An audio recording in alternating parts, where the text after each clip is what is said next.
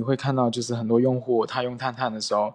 他会比如说用一两个月，然后他会卸载，然后再再过一两个月他又会重新安装，然后又再卸载又再安装，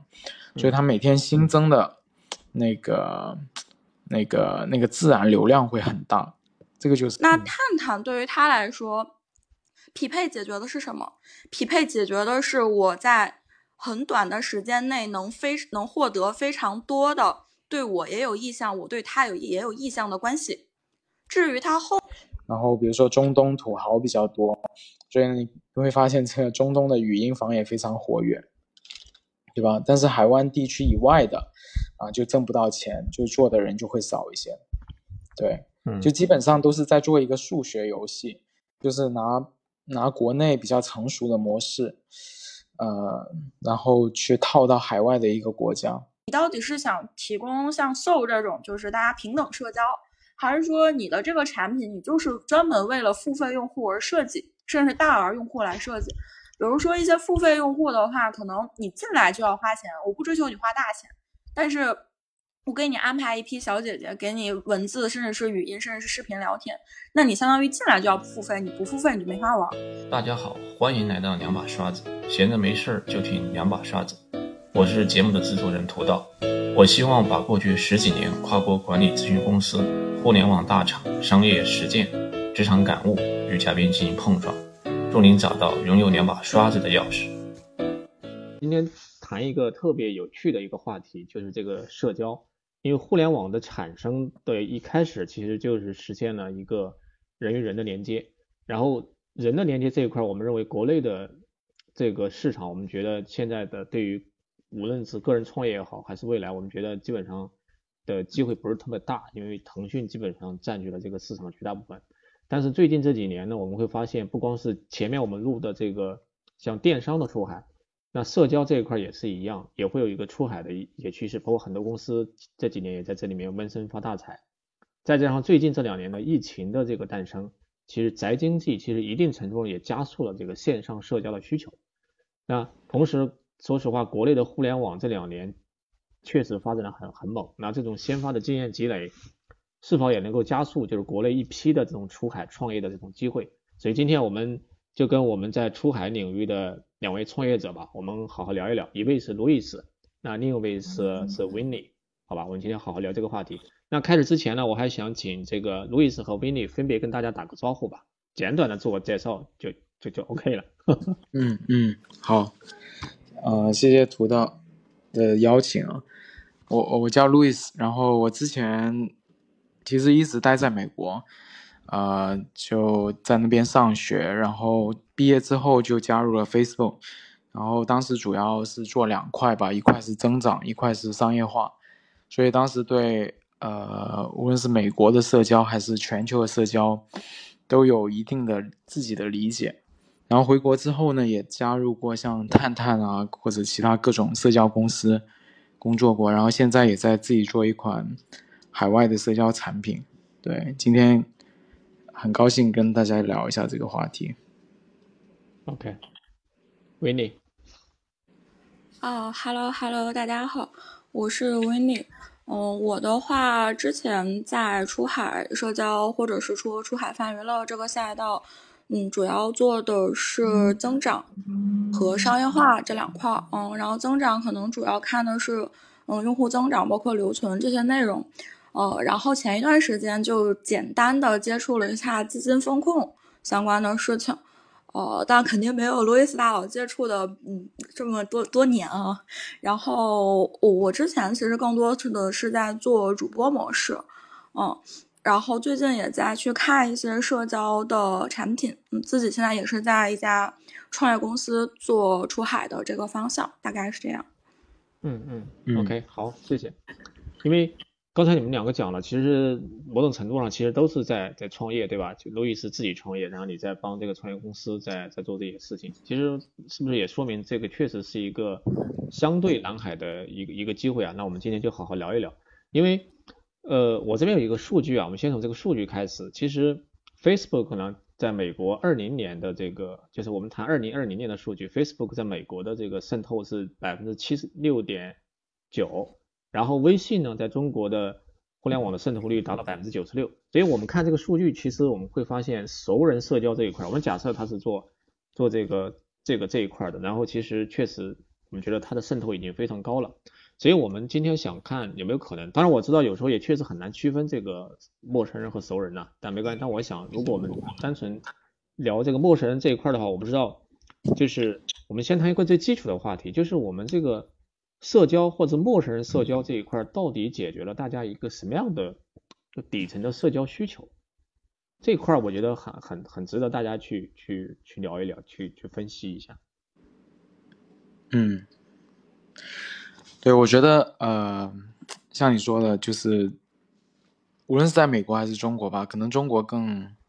更明显一点吧，就是因为这个大家都用微信，所以呢，就发现呃，其实我觉得中国很多的社交产品到最后可能都是在为微信导流。然后呢？但是美国的话，它其实不太一样。像 Facebook，Facebook 可能更像，我觉得就像微信的朋友圈吧。它虽然上面有很多这个熟人关系，但是它现在也面临到一个问题，就是它在流失一些年轻的用户。我跟那个全球，其实，在很多场景啊，或者社交的这个社交场景里面，其实还我感觉是还有挺多的机会的。然后，呃，国内无论是这个，呃，应用能力啊，或者是技术能力啊，在某种程度上，其实比海外都要先进很多，所以这里就催生了很多这个全球化的机会。嗯嗯，但是我我其实就想问一下，你说美国存在着很多这个这个机会，对吧？其实还是说。就是这个社交到底为什么在美国会有机会？它到底是说解决了美国人，或甚至说是我们国内好吧？就到底解决别人一个什么样的需求？我觉得这种需求可能或者说一种什么样的场景？因为这个东西确实是说，你基于不同的画像、不同的人群，他的社交的需求其实是不一样的，对吧？我我就简单举一个例子，现在很多人说国内的像陌陌啊这类这类陌生人社交的平台和工具，其实它其实就是荷尔蒙的经济嘛。但但我也我会我也会发现，其实，在全球一批一好多一批创业的，如果从陌生人社交这个领域，其实很多人都是确实是走这条路线的。所以我不知道从这个角度去分析的话，所以你你你怎么看待这种荷尔蒙的这种需求？我们假设它就是陌生人社交的一种最早期或者最原始的一种切入的方式吧。从这个角度去看，你怎么看待这种这种需求？或者说有没有在这个基础之上有没有一些其他的一些需求的这种这种分析的角度？对，呃，其实我感觉社交它是首先它是人类的非常底层的需求，吃饭睡觉什么基本上一样的，就非常底层。就因为我们人类就是群居动物，对吧？它需要沟通，需要交流，呃，需要找到自己身边的朋友，这样才会更有安全感。所以这个是恒古不变的啊。但是呢。就是人群的聚集，或者你人与人之间的连接，它是需要一些场景的。所以其实本质上就是，如果做社交产品的话，就是去找这么一个一个的场景。呃，就比如说像在微信上，对吧？它其实它是一个很简单的通讯工具，但其实很多人在微信上搭建了很多呃千千奇百怪的场景，有一起学习的。有这个家庭，呃，作为沟通工具的，然后有谈恋爱的，呃，有找对象的，什么都有，啊，这些，所以，所以微信上其实承载了很多场景，嗯，但是有一些场景它可能，呃，做的不够好，对吧？就比如说找找男女朋友这一方面，因为微信相相对于是一个比较封闭的社区嘛，它安全性很好。那另外一方面就是它的弊端，就是说它可能开放性会相对差一些，所以呢，很多人其实有一个强烈的需求，就是想，啊，这个扩列，对吧？或者认识一些新的人，或者更直接一点，就是认识一些异性，啊，有这个荷尔蒙的需求这个场景。那在微信上，呃，是很难去有效率的解决这个事情的，所以才会有像陌陌、探探的这种类型的产产品出来，嗯。所以我觉得就还是要基于场景，然后就看一下哪一些场景，如果真的要找社交机会的话，就看哪一些场景，在现有的社交产品里面没有得到非常充分的满足啊，那些就是一些机会。嗯，这这个我其实也有一些感同身受。那个维维尼，我先说说一句，然后你可以再补充啊。就是我其实觉得，就是为什么我刚才提到说这种社交的产品在国外它可能会是一个蓝海。我们说现在其实就是其实你纯蓝海其实没有的，它相对其实我觉得还好。为什么？就是因为是说社交的属性的这种这种这种场景其实是多样化的，太多样化了。那只要说你能找到一个细分的场景，在原有的那些产品中它没有满足，而它主要功能不是满足这个东西，那它的效率就会存在这种比较低或者错配的这种可能。只要是有这种场景的话，你一旦抓住，其实你就能够通过一个快速的工具切入进去，服务这部分人群，那你就可能就起量了。这可能就是机会是吧？因为它太它是一个太碎片化的一个社交的需求场景。我们说荷尔蒙它只是第一个，对吧？那基于荷尔蒙之外，其实还有好多各种各样延伸的这种子的场景和需求，这中间其实是非常碎片化的。到底社交本质上就满足了人的什么需求？就其实我我我做了一年之后，包括我自己本身也是，就可能已经是十年的网恋女孩了。对，然后我会觉得社交对于年轻人来说，它就是底层需求，没有为什么。就可能有的人会觉得，我要在社交关系里面被看见、被尊重、爱和被爱，但本质上都是他就是需要社交。年轻人为什么需要社交？没有为什么。然后就是我们如何从用户的这个需求当中去给他们创造，或者是说提供更好的解决方案。就首先第一个点是，已经有的解决了的东西，它是否解决的足够好？还有没有更好的解决的方案，或者是说我基有基于原来的形式，能不能做一些创新？比如说，嗯，最近也不是最近啊，就有一款产品叫 Paparazzi，它是要求你只能发别人的照片，或者说你发的照片里面必须是带有你的熟人、朋友关系链的。如果你只发你自己的照片，你是没有办法在这个 app 里面去生存的。你说发动态这件事情之前没有人做过吗？那肯定肯定是有很多人，但是他就在这里面创新了一个新的点，然后去引入一个新的关系，呃，引入原来的关系链，然后去活跃它这个 app，这个是一个方向。另外一个方向就是以我们原来的技术，或者是说基于原来的基础设施，可能没有办法去满足的一些。点现在可以被满足了，比如说现在的网速提上去了，那可能以前我们不能支持线上蹦迪，或者说没有办法进行一些就是这种多人互动场景，就是三 D 的这种 APP，就呃应该是叫 Zepto 吧，就有两款 APP，一个是另外一个我有点忘了，就一个是针对欧美群体，一个是针对东南亚的，他们就是呃有一个 Avatar，然后可以动。然后给大家提供一个场景，在里面玩就可以了。就你说这个东西本质上它给你解决了什么社交再进一步的需求吗？像探探、陌陌这种，嗯，我们所说这种荷尔蒙需求驱动性非常强的，其实是没有的。它就是去给你搭建了一个认识的场景。至于你这个关系链沉淀到哪里，就他其实也没有那么关心。但是就是你知道，能在这里面认识到新的朋友，以及能够跟朋友在线上更有趣的玩。其实就够了，就包括包括出海的，嗯，Soul，就不是 Soul 这个 A A P P，只是说类似于 Soul 这样的产品，比如说，嗯，出到日本的这个 Gravity，然后出到东南亚的 Lit Match，其实都是取得了还不错的成绩。那就为什么呢？其实就是灵魂匹配这个事情，之前这两个市场的用户没有接触过，以及这件事情是满足了他们底层的一些。呃，就是区别于其他市场的一些特性的，比如说日本人就是宅，然后加上社恐，所以这种灵魂匹配，然后又是线上社交，对他们来说就很有安全感。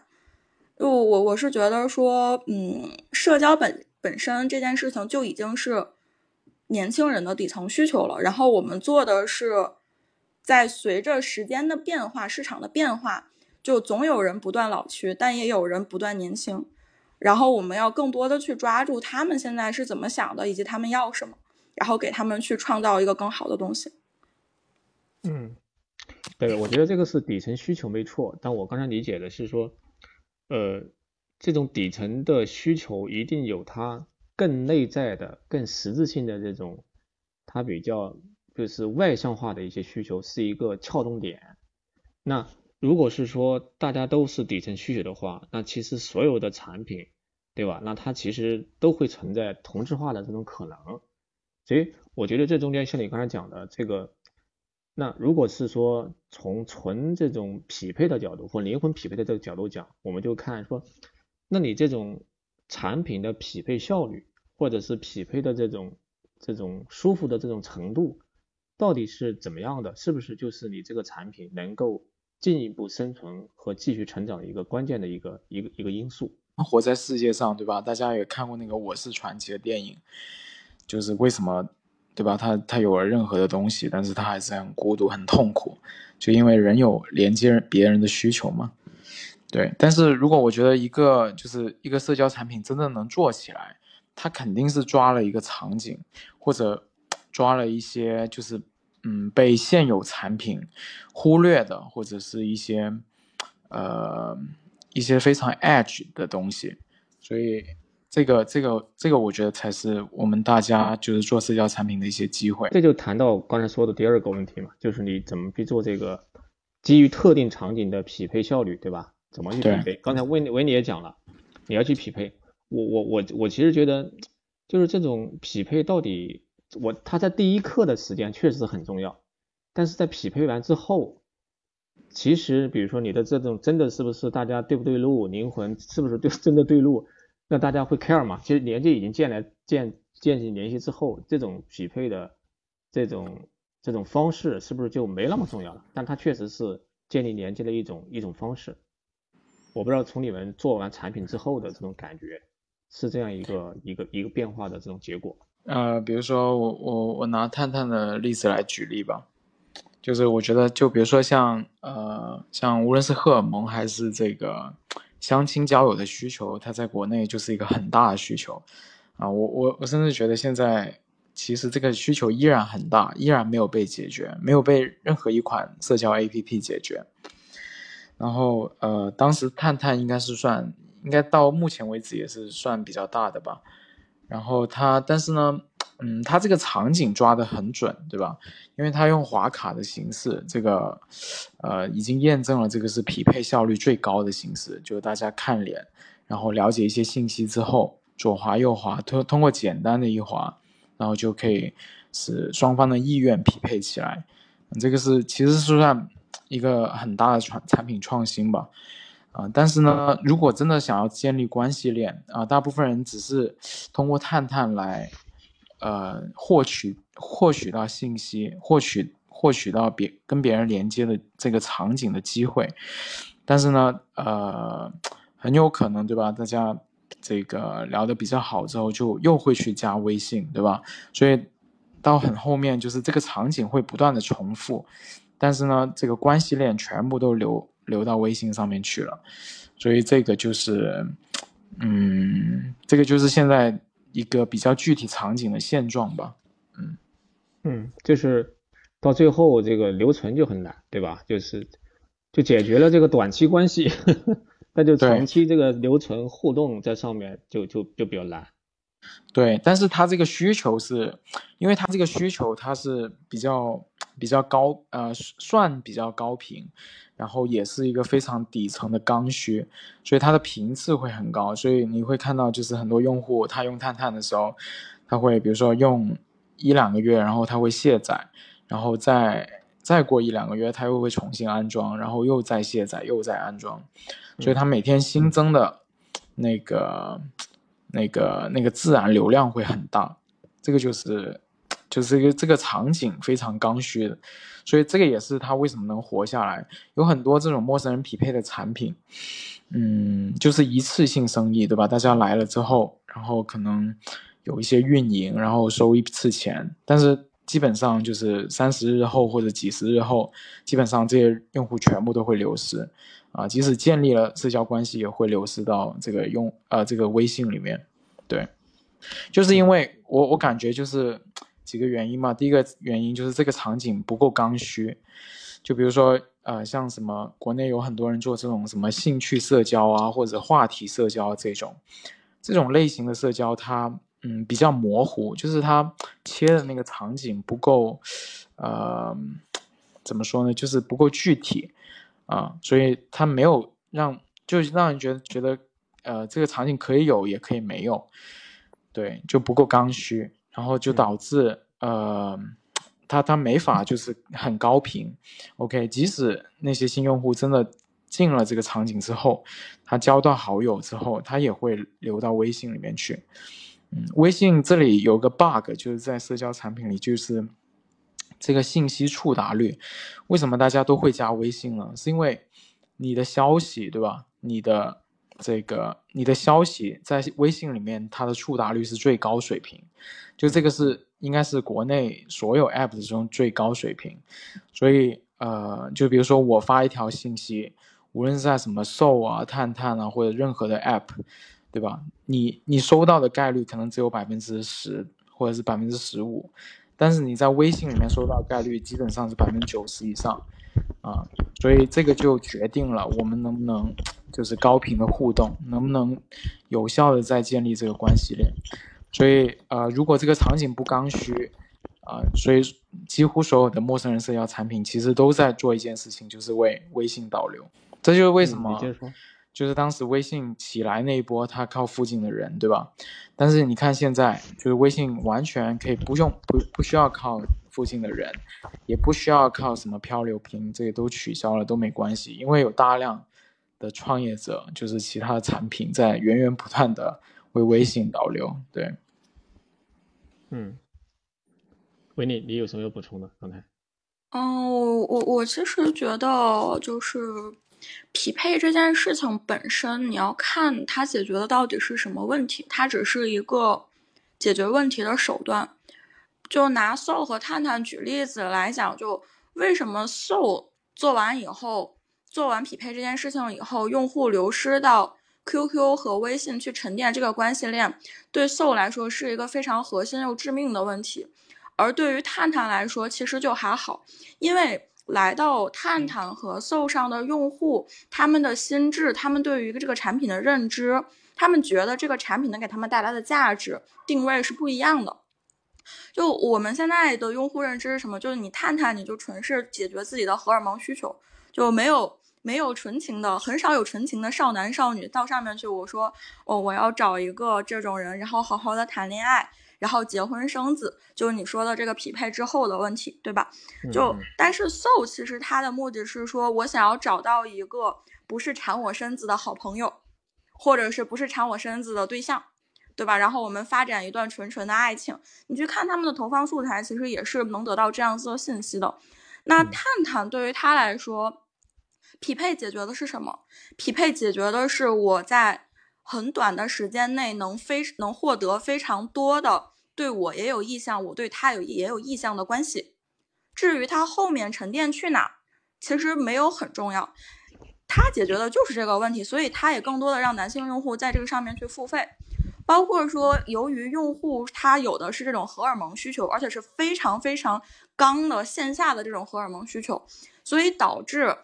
他在获得了一个、两个关系链的时候，他也不一定会流失，他会反复的去用这个 A P P，就是获得新的关系嘛，对吧？懂的都懂。但 So，如果我要是有一些这种偏成熟了的关系链，我们一定是会沉淀到微信、Q Q，然后以及其他场景去活跃我的熟人关系的。他们不会反复的在 So 上去寻找那些深度社交的人。所以我觉得这个是本质上匹配在不同场景里面起到的这个作用和满足的需求。然后至于匹配这件事情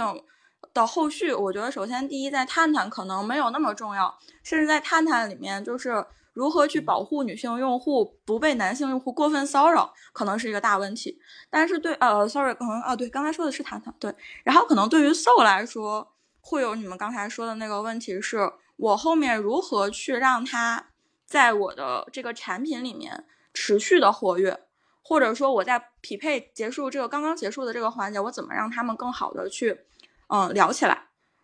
那他也做了很多别的一个尝试，包括说他们现在很多的一个交交友场景其实是基于内容的，包括他们的语音房其实也是基于内容的。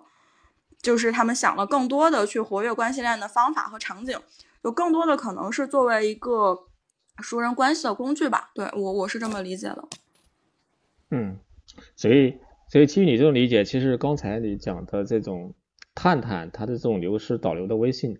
反而对他来说是好的，因为他成功了一个，那他他就会，因为你导流之后，说明你有有进一步的关系可能嘛，对吧？甚至各各种短期关系。那他就会继续继续用这种这种探探，就继续用，对吧？一个一个继续去去去去发展，对吧？大概就这个这个意思。嗯。所以，所以我其实接下来想跟两位再探讨一个话题，就刚才我们聊的是这个需求以及场景的问题嘛。但但是我就不知道现在，那从现在看未来，我不知道从这个产品层面，因为不管怎么讲，它这个匹配的本质，它终究是一个工具。对吧？无非就是这种工具的大家的效率，或者是刚才你讲的，包括那种比如说啊反复骚扰这种这种的舒适度，大家可能会有会有不一样。那我不知道从未来的角度看，你们觉得这种产品的形态到底可能会朝着什么样的方式去去演变呢？或者什么样的角度去演变？这中间会有没有一些你们现在的一些观察？就是因为社会啊，或者是各种各种事件都很多，对吧？所以，呃，其实这个世界一直在变，所以呢，就一直会有新的场景出来。就比如说，嗯，就比如说，呃，其实我我现在观察到，就比如说对美国的用户来说，你知道他们现在呃比较多的是用哪一款产品做社交吗？你们肯定猜不到。嗯，就很年轻的用户，就是初高中生。哪哪一款？Snapchat 吗？还是什么 ？Snapchat 是比较比较呃，大家都知道的通讯，但不是。但是有一个增长的非常快，就是他们在用 Zoom 来做社交。哦，就为什么会出现这种情况呢？就是因为呃，这个疫情来了，对吧？然后完了之后呢，很多这些网课啊，就会在 Zoom 上面进行。然后呢，上完这个网课之后呢，呃，Zoom 也有这个群的功能，也也会就是大家也会互相加上好友。然后呢，就是用户他们就上完课之后，课间或者一起做作业的时候，就开始用 Zoom 来进行沟通，就实时的线上，无论语音也好还是视频也好的沟通。所以这个也是一个变化，对吧？就是说明他他没有去刻意做这个事情，但是这个衍生出一个新的场景，可能就是一个新的机会，对。这个跟那个钉钉在办公社交其实是一样的道理，对吧？对啊，对啊，对啊，对啊，就我觉得钉钉也是一个非常好的例子，就是像呃工作特别具体的场景，对吧？那大家不想像。用微信，全部都在用微信，对吧？就是生活跟工作都没法分开，而且，呃，公司它本身就是一个，呃，很具体的关系链，对吧？很很很很场景导向的一个关系链的群体，所以，呃，这个钉钉如切好了这个产品，理论上所有的功能，微信都可以做，或者都基本上可以完成，对吧？但是他依然获得了比较大的市场份额，就是因为，呃，他他抓到了这个场景。我觉得做产品有一个很重要的一个点，就是说，嗯，可能大家都会忽略啊，但是我觉得是很重要的，就是你打开这个产品的那个场景是什么，或者你你打开这个产品之前，你想到的是什么，对吧？比如说，呃，我现在打开微信，对吧？基本上百分之九十九以上，啊，都是有一件事情，啊，要跟谁沟通，对吧？他有一件具体的事情要跟谁沟通，或者发一些什么东西给别人，就这个是我的场景，对吧？然后，呃，所以呢，呃，比如说像我如果想要，呃，认识异性或者交友或者什么，就是我的第一场景不会。先想着打开微信，这就其实给其他那些社交软件提供了一些机会。对，嗯，对，这个，所以你刚对你刚才讲的，对，所以你刚才讲的这个，其实包括你刚才举那个例子啊，包括美国 Zoom，包括钉钉，它其实还是在在在熟人这个领域嘛，对吧？都是自己一个某一个范围之内的。然后正好有这个工具在，所以大家就就就就交往起来了。但是如果是从这个陌生人社交的角度呢，从这个角度的看，我不知道有没有一些新的产品的形式会出来，包括你像之前可能像我们之前像国内的像陌陌啊，像探探，它可能更多的就是图文嘛，对这种这种方式。那我不知道未来会不会，你像刚才像像维尼他其实在做这个语音嘛，包括像各种像视频，对吧？这个我不知道是在在整个陌生人这个群体啊，它是不是是一个呃可能的一个笃定的一个方向了就从这个角度去看，我们是从文字变到了呃语音或者是图片呃视频这样子的形式，就本质上我觉得是信息密度。和效率越来越高了，所以我觉得整体都会围绕着这个方向。那那我觉得第一个维度可能就是刚才呃第一个维度可能就是这种形式上的一个优化，就怎么样的一个形式它是能够传递更高密度的这个信息的。然后第二个事情是，其实我们是从一个偏异步社交的状态，逐渐的在往就是即时性实时社交的状态去转变。可能你像微信啊，然后包括探探、陌陌这些，其实都是偏异步的，就你也不知道对方有没有看到，可能对方回看到的时候都已经好久以后了。嗯，但是我们说社交这件事情，它其实是有一个非常强的及时性的要求的。比如我这个时候我想约人一起打游戏，或者是像网易云音乐做的，我想找人一起陪我听歌，它其实是满足了一个需要被陪伴的这样的一个情感诉求。但你两个小时，我的关系链没有没有人去回应我，或者说我向一个陌生人去发起邀请，他没有理我，那其实我两个小时以后，可能这个需求早就不存在了。所以我觉得实时性的这个趋势一定是会越来越增强的。然后信息密度这件事情，就是我们现在已经逐渐做到视频了，是哪个产品来着？好像是话音还是哪个产品，就做到了那种那种视频社交的形式，然后它好像会。就是自动的给你识别一些东西出来，嗯，但是这件事情对于国人来说，在陌生人社交领域，我直接露脸，其实还是有点社死的，就是或者说社恐的一件事情。但是不知道大家有没有注意最近的那个，呃，抖音有一个拍视频的工具叫万物生长还是什么？对，它是那种可以给让你去识别你的眼部和嘴部，然后你可以自由的换背景。然后你相当于把你的这种视频产出的内容门槛又拉，呃，产出门槛又拉低了。那这个时候，更多的人能产出内容，是因为他觉得他没有什么心理负担。即使我长得不好看也没关系，我还可以变声，然后我声音不好听也没关系。所以其实这个也是本质上，其实你还是去提高说我的一个效率和我创作的成本。就我觉得这件事情对于视频通话也是有一定的。参考意义的，那我们再下一步还能有什么更多的吗？那其实除了这个，这些都是二 D 的，还可以去考虑一些三 D 的，比如说是一些肢体的动作和语言。然后大家处在的是一个三 D 的场景，就你除了能看到我这个人，还能看到我更多的东西，比如说我的家，比如说像 Roblox，为什么大家喜欢在 Roblox 里面去社交？它有更多的这种信息在里面，所以我觉得。就是从呃异步，然后到同步，然后从信息密度小变成信息密度大，我觉得这两个点是比较重要的，就对于未来的社交。对我我自己感觉的有一点确实像你说的很重要，就是它因为社交这个东西是有损失性的，就是说我突然感觉这一刻我想找一个人聊聊，对吧？那我就找一个软件，我我去翻一翻，然后我就想得到。及时的回复或者能有互动，那这是我的需求。其实就跟其实就跟网约车其实类似的，就是我我现在想叫一个车，我想立马就叫到。所以这种匹配的及时性，就是这种或者换成运营的指标，就是平均的回复时长，其实对于每一款做这种这种社交的软件产品，其实都是蛮关键的。是的，是的。嗯。所以路易斯，我不知道就是呃。从这个角度去去理解看的话，你从比如说美国的那那方面看到的，你大概是跟刚才说的这个类似吗？或者说有没有一些比较新的一些一些玩法的出现？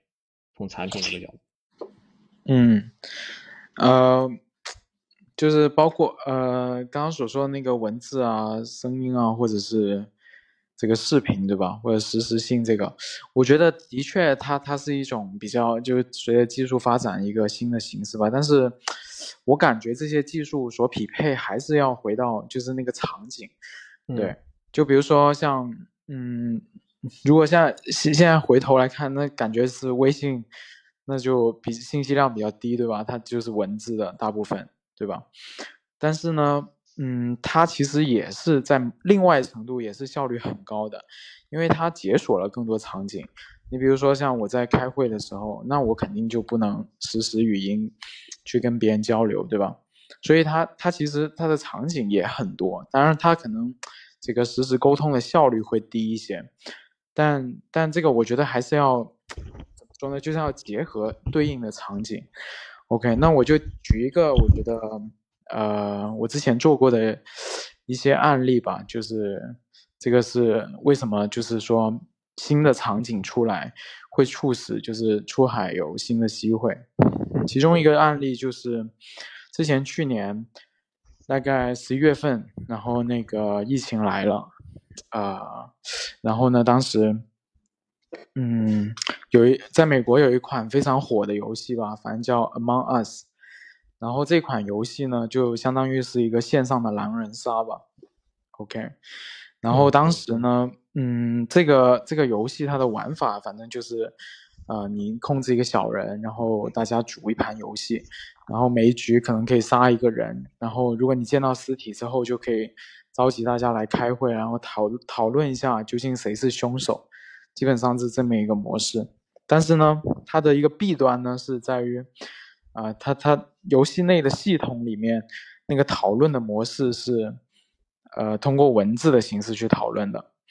啊，所以呢，这个就效率很低嘛。然后当时我们就是呃有抓住到一个机会，就是做了一个。呃，语音房的模式就是可以快速匹配这些游戏玩家，然后把他们组到一个房间里面，然后完了之后，呃，他们可以在那个投票环节直接语音沟通，对，然后你你就是这么一个具体的场景，非常具体，对吧？然后针对这款游戏，然后随着这个游戏越来越火，然后这个 app 也也被被变得火爆起来。然后你说他是陌生人还是熟人呢？这个也不好界定，因为来的很多人，对吧？他他有可能一开始是陌生人，但是玩着玩着他们就又变成了熟人，然后有可能这个产品如果做的比较好，他就对吧？关系链就留存在这个平台上，对，所以我觉得还是，嗯，如果需要找到一些社交的机会的话，还是要看一下这个时代变化。呃，有没有催生出一些很好的场景，对吧？这场景有可能，呃，不一定是这个，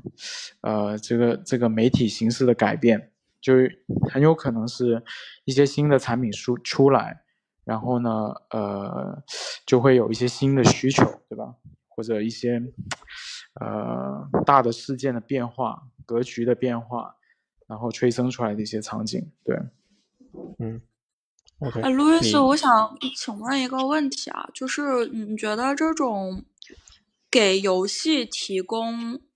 语聊产品的这样的一个需求，或者是说它的一个用户群是不是嗯比较大的，或者是说这个产品后面应该怎么去走？因为嗯我，我觉得你刚才说的那个我特别认可，然后我也有听到一些风声，就是说嗯，比如说针对于 PUBG。等等一些产品，然后呃游戏，然后我单独去做一个语聊房，然后给这些想要玩这些游戏的人做一个一起，相当于是一起玩游戏的这样的匹配功能嘛，然后让他们玩着玩着就把关系链沉淀在你这个语聊房产品里面。就这件事情，第一个点是为什么那些游戏公司不去做？然后第二点是，就是有一些游戏产品，游戏其实是有语音功能的嘛。那其实，如果我们说想要去做一个语音房产品的话，嗯，我我再去做一个这样子的，就是语音服务的内容，就和他在游戏内提供的这种语音服务有什么样的一个本质区别？就是呃，首先就是游戏公司为什么不做这些功能？它肯定有他自己也考量，对吧？有各种原因，嗯，但是我先不说这个，我我举另外一个例子吧，我举一个国内的例子，可能更好解释。嗯，国内的例子就是呃，这个王者荣耀，对吧？王者荣耀里面是不是呃也有大厅，对吧？也可以组队，然后呢，呃，这个也可以找朋友一起来玩，它有语音的功能。那理论上就是，呃，这个游戏本身就已经可以满足所有的社交需求了，对不对？但是其实国内有一款产品，现在我觉得还发展的挺不错，它叫 TT 语音，然后它做的事情其实就是大部分可能就是王者荣耀的用户，然后给他们去匹配，呃，无论是陪玩也好，还是就是。呃，找陌生人也好，就是组队，然后去一起玩这个游戏。那那为什么会我我感觉为什么会呃有这个差别呢？他他，我分析一个逻辑，就是因为你比如说王者荣耀，你去玩匹配的时候，其实对王者荣耀来说，嗯，他给你匹配的人，对吧？他肯定是按照游戏的好玩度。或者游戏本身来设计的，所以呢，比如说你是这个白银的玩家，对吧？那你匹配的人可能都是差不多的那个等级，然后它是按照它的主逻辑是按照它它游戏的好玩度跟难度来进行匹配的。但是呢，你打开 TT 语音去找人去匹配呢，是按照就大部分人可能就是男生想要找一个妹子。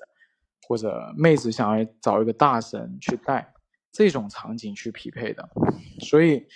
呃，像我刚才所说的，就是就是你打开一款一款 App 之前，就是那个动机很重要，然后这就决定了这个 TT 语音有这个生存的空间。对，就他们的场景不太一样，而且这个 App 底层逻辑可能也不太一样，所以就导致就是。有一个空间可以让这些匹配的，呃，语聊房的这些这些社交产品可以存在。对，OK，明白。就我我理解你的意思，就学到了。就是可能游戏本身作为游戏，它自己的定位还是它要提供更好的游戏体验，然后通过这个去商业化。它没有必要去做前面那些社交啊、匹配的事情。但是这件事情可以成为一个机会点。对对对，就比如说。假设，就我也有些时候问我的产品经理也是一样的，就是假设你是一个王者荣耀的产品经理，你会不会去做男女生匹配这件事情，对吧？优先级，优先级。不，即使即使没有优先级，我觉得可能也不应该做这个事情。对，我觉得也不应该做，因为每个公司有自己的主业，那王者荣耀它的主业是游戏，不是社交。社交可以加游戏，对吧？这是一种玩法，但游戏加社交，这又是一种玩法。但有的公司就纯做游戏，对吧？这个其实是不同的，每个公司它的产品都会有不同的主营，它特定的主营范围。呃，刚才我们谈了它的那个产品模式的问题，我其实一直有一个，还是有一个疑问，就是刚才其实维尼也说到，说这个 PGC 或 UGC。我我自己理解啊，就 UGC 这种模式，它其实，因为只要你是一个匹配关系，一定是说你有了一方在，那我另一方得到满足，那这种有有这种属性的 UGC 平台，它才会存在这种不停的上升，不停的上升，对吧？那一旦是说有一方它的数量不够，或者供它的这个供给就完全满不了需求，那这个平台基本上不会有大的空间。所以这中间都非常考验这个运营的能力。说个直白的例子，比如说探探，对吧？它肯定是男性用户占据绝大多数，那女性用户就很少。我觉得这个模式啊，我自己理解，它就不会有一个长期持续的一一个增长。所以，所以也有人说这个，那正好 PGC 出来去解决这种 UGC 的这个一个一个一个难题。所以我我我不知道你们怎么去理解这个 UGC 和 PGC 在整个这个社交中的这种关系。就刚才说的这个，我不知道是不是叫做一个痛点也好，这种现状你们怎么看？我觉得好像所有的社交产品，如果呃它真实的去沉淀很多这种社交关系链或者说比较比较好的社区氛围的话，基本上都是 UGC 的。就 PGC 很难去去沉淀这些东西，就是因为就我举个另外一个例子吧，就是好像，比如说像呃这个抖音吧，其实抖音它它它说自己是 UGC 对吧？但其实我觉得它就是一个 PGC 的模式，就是它还是比较中心化的，或者会呃比较头部的，所以说即使抖音流量很大。其实也很难做成社交，我感觉，因为它的内在逻辑是矛盾的。为什么会这么说呢？就是好像，嗯，比如说我在抖音上产生一条内容，对吧？呃，其实抖音的模式是这样，就是他希望通过更多的这个好的内容供给，然后去留住更多用户的时长，就是或者是增加更多用户的时长。所以它的底层逻辑是，呃。就是如果你这个内容能够给我制造更多的时长，那你就会被排到前面，或者被更多人看得到，我就会给更多的流量给他。嗯，所以导致它整个生态就是就是好的好的内容就是永远能跑出来，然后这个时长会越来越长，这个就是它的模式。但是我们看这个社交，社交，你比如说像在抖音里面，呃。我我会经常有有些时候也会看到一些，呃，就是多人的语聊房或者多人的那个视频互动，对吧？就这些，其实它本质上是，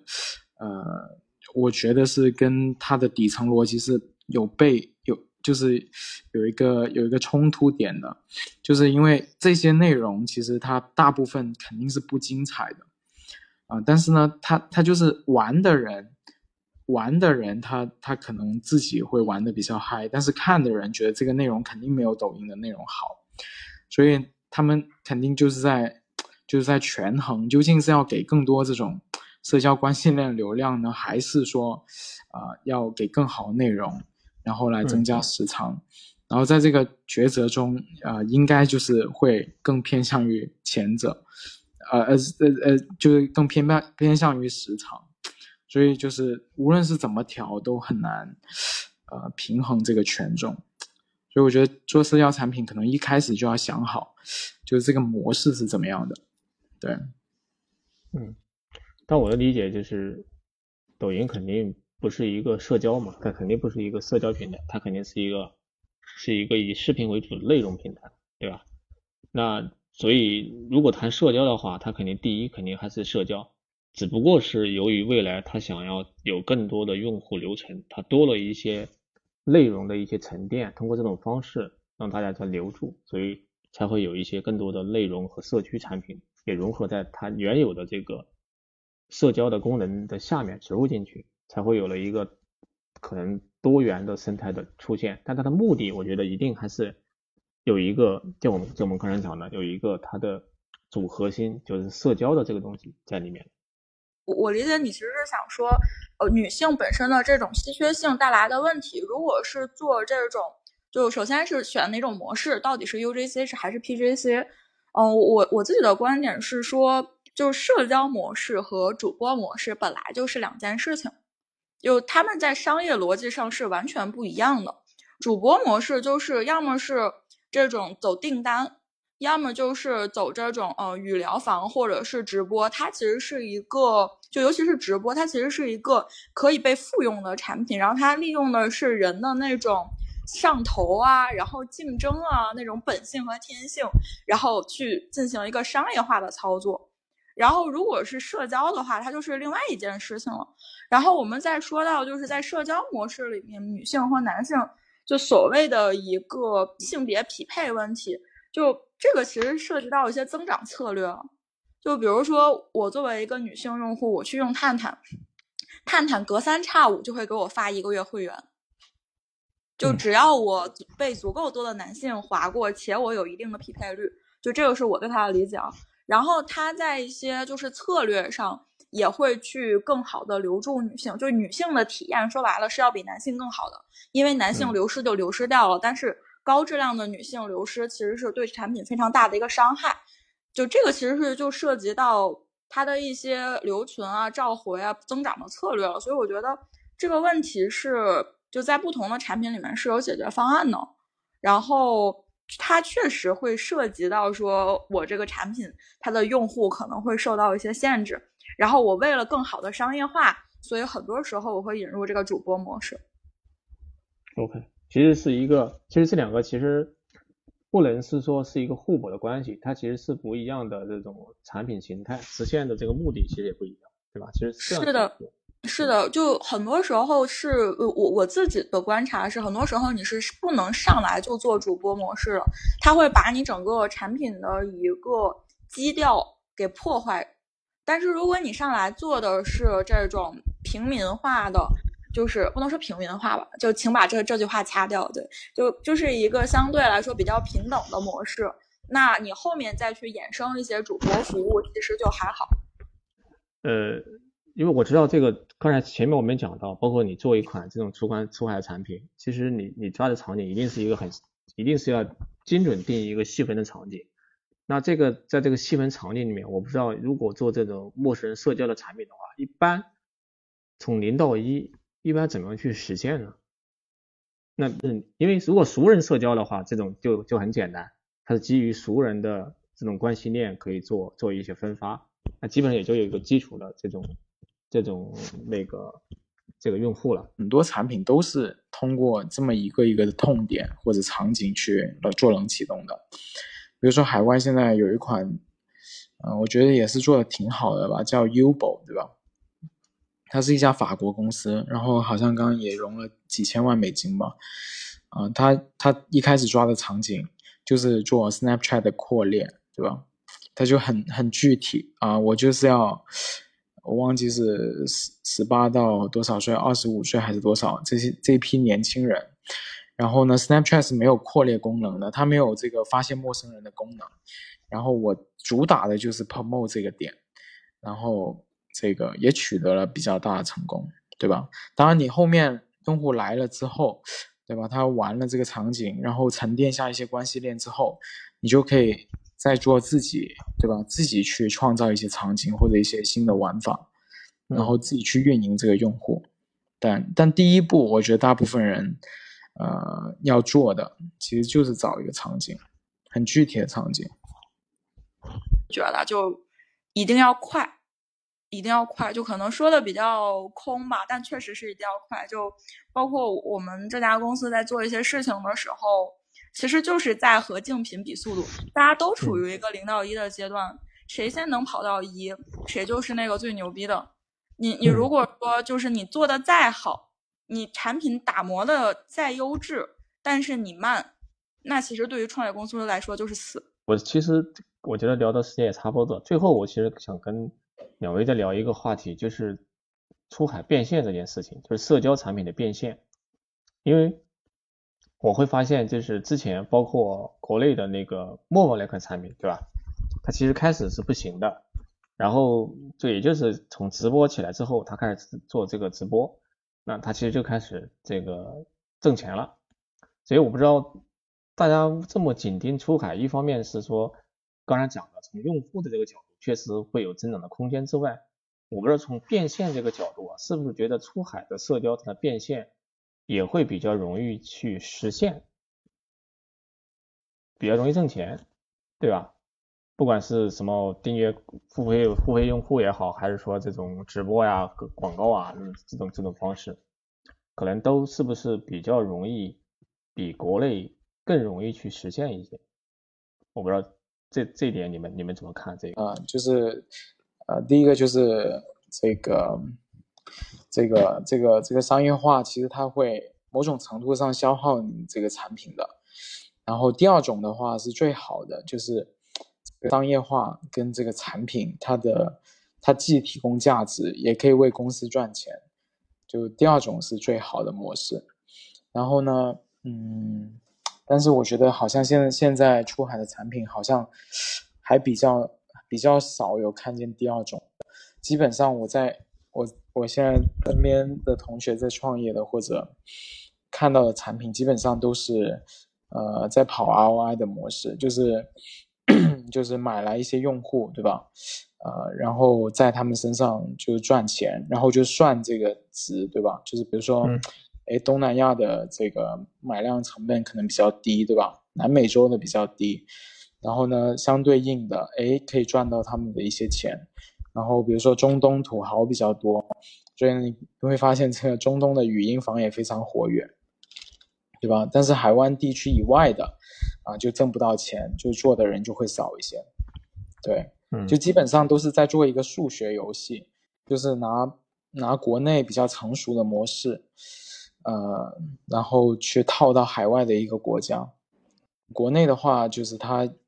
呃，可能做的人也比较多，竞争比较激烈，但是呢，它技术是非常成熟的，啊，然后海外可能监管也会松一些，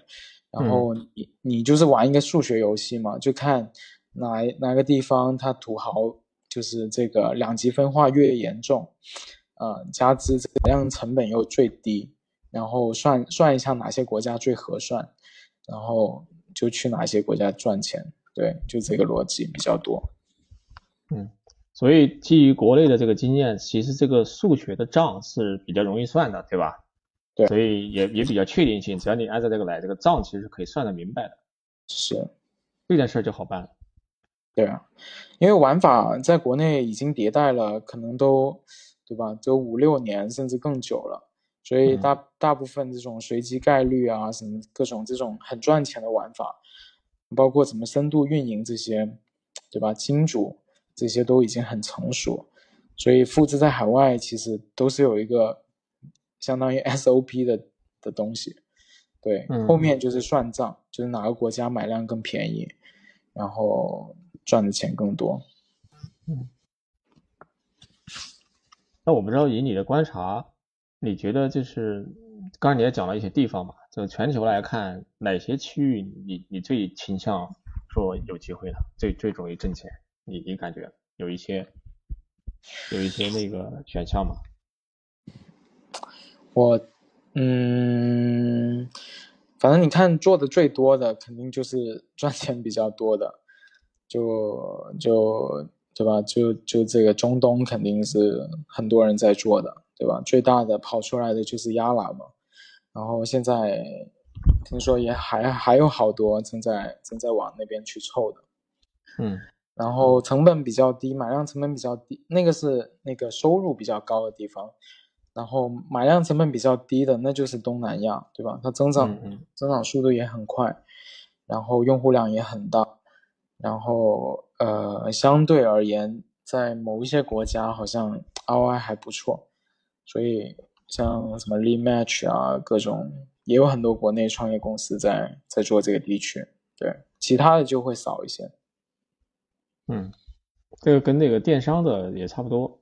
那中东的客单价最高，最容易挣钱，然后东南亚 客单价低，包括印度也是很低。对。中东是做的最早的，因为它的确那个贫富差距非常大，然后土豪多。如果比如说直播模式或者这种、这种、这种、这种打赏模式的赚钱模式，那肯定就是这些国家，就是差距越大，国家挣的钱越多。所以中东是最先被验证起来的。然后东南亚的话，因为它这个增速很快，然后其实整个网络基础设施或它的。经济状况对比其他国家，像印度这些，对吧？就好，的确好很多，所以它是另外一个发展的。然后，呃，最近大家又在挖掘这个南美洲市场，对吧？巴西、墨西哥这些，对他们相对相对而言经济水平也不错吧。然后这个呃底子也比较好。然后，所以所以所以现在你看到就呃。因为 Shopee 也在也在也在搞巴西的电商嘛。嗯，东南亚这个市场就是确实和中东差的非常多。我们之前有一个产品，大概日活能到我走的时候，差不多已经快四百万日活了，就包括了印度、印尼，然后中东，呃，然后少部分的欧美、马来这些地方，嗯，然后。就是印度和中东的收入差距，或者说 UP 值的差距就非常恐怖。大概是呃四分之一的人数能够贡献相同的收入。当然，我们做的是那种偏头部的一些事情，所以就是它整体的一个付费能力都是中东都是比较恐怖的。但是中东也有自己的，中东的产品也有自己的一些问题。就中东人也不傻，就当产品已经卷起来的时候，他们的选择就变多了。这个时候就会有一些问题，就他会觉得这个产品里面你就是在服务我们这些付费用户。然后其实是没有其他的活人的，它的整体的那种阶级优越感啊，人上人的感觉，虚荣心啊，其实是没有被特别好的满足的。然后另外一件事情是，应该是在去年年底、今年年初的时候吧，嗯，就他们那边的应该是王子，就是其实是是开，就即将要开放那个城市的 club，就中东不是中东本身其实是非常非常。就宗教意味非常强的一个区域，他们有一些地方成年女性是不能单独出门的，就是必须要依托于男人，然后出去之后就只有眼睛是能看到外面的，然后其他的地方全都是用黑纱罩住的。然后还有很多，比如说什么男女在外面吃饭要要分分层啊之类的，就其实就是大家的社交欲望其实是被大大抑制了的。所以，其实在这个地方做是有优势，但是也会有一些，比如说政策的改变，以及说，嗯，用户心态的一些变动。然后回到东南亚这个市场的话，我会觉得，就刚才就是路易斯说的那件事情，就是其实你是要看两极分化，以及你整个的一个嗯买量成本的，而且包括说你这个产品到底想提供的是一个什么样子的价值。你到底是想提供像 Soul 这种，就是大家平等社交，还是说你的这个产品你就是专门为了付费用户而设计，甚至大额用户来设计？比如说一些付费用户的话，可能你进来就要花钱，我不追求你花大钱，但是我给你安排一批小姐姐，给你文字，甚至是语音，甚至是视频聊天，那你相当于进来就要付费，你不付费你就没法玩。那针对大额用户的话，其实你你就不用特别多的去考虑。这个地区它穷到底有多穷？你只需要考虑它富能有多富，以及说富的这些人占到多少的比例，你怎么去获得这些用户？大概是一个这样子的认知吧。然后我之前更多的其实做的就是语音房、语聊房，嗯，然后我们也在拓展一些社交项的内容，但是其实肯定都没有主播项的。赚钱对，然后这里面其实还有一个点是，就在这个社交方向里面的一些大模块，就有哪个可能是基于社交变现比较靠谱的，就是家族。东南亚的用户和中东用户都非常喜欢家族这个概念，他们会为了家族而上头，然后更不要说你拉一些国家之间、地区之间的 PK，大家就更加上头。就会为此而疯狂的去付费，就就很像那个叫什么，有钱的捧个钱场，没钱的捧个人场。在我们上相关的一些功能，甚至是活动的时候，它都会极大的去拉这个 APP 里面的付费情况以及整个的一个活跃情况。觉得今天聊的聊的挺好的，就是因为我自己其实是没有做过这个社交的产品的，所以今天。我觉得也也是跟两位就是学到了很多这个关于社交产品的一些理念和一些思维的一些方法吧，谢谢两位。